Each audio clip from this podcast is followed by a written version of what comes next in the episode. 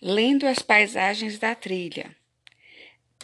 Nesse ponto, nós teremos uma atividade que vocês deverão encaminhar para mim, uma foto do caderno de vocês, tá certo?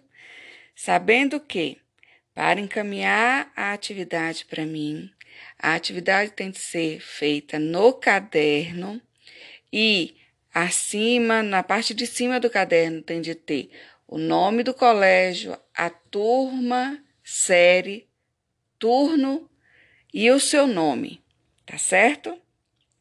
Estarei encaminhando para vocês é, três figuras: figura 1, um, figura 2, figura 3. E vocês terão a oportunidade de responder cinco questões. Lembrando, essa atividade será para nota, essa atividade será para avaliação processual. E de que forma que vocês vão encaminhar para mim? Através de uma foto da atividade que vocês fizeram, tá certo?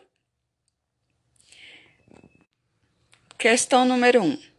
O que as imagens expressam para vocês?